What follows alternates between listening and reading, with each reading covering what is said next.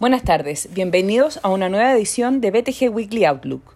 Los mercados globales mostraron rendimientos negativos de forma generalizada, con los desarrollados retrocediendo un 2,6% y los mercados emergentes un 3,3%.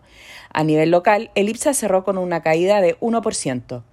En la semana se mantuvo el sentimiento risk-off, el que ha predominado entre los inversionistas, ante el giro en el tono por parte de los oficiales de la Fed, hacia un discurso más hawkish que el interiorizado por el mercado, estimándose alzas superiores en la tasa de política monetaria durante este año. Jerome Powell afirmó que se apropiaba moverse un poco más rápido para combatir los altos niveles de precios y confirmó que no se descartan alzas de 50 puntos para llegar a su nivel neutral, el que se estima actualmente en 2,5%, mientras James Bullard planteó que incluso serían necesarios ajustes de 75 puntos base.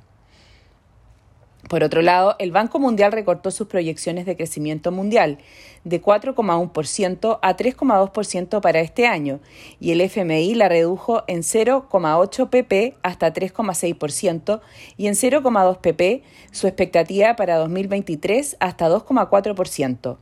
Adicionalmente, el aumento en los casos confirmados de coronavirus en China, a pesar de las estrictas cuarentenas que se han impuesto, añade otra preocupación al mercado.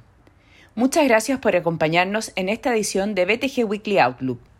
Los esperamos la próxima semana con un nuevo informe.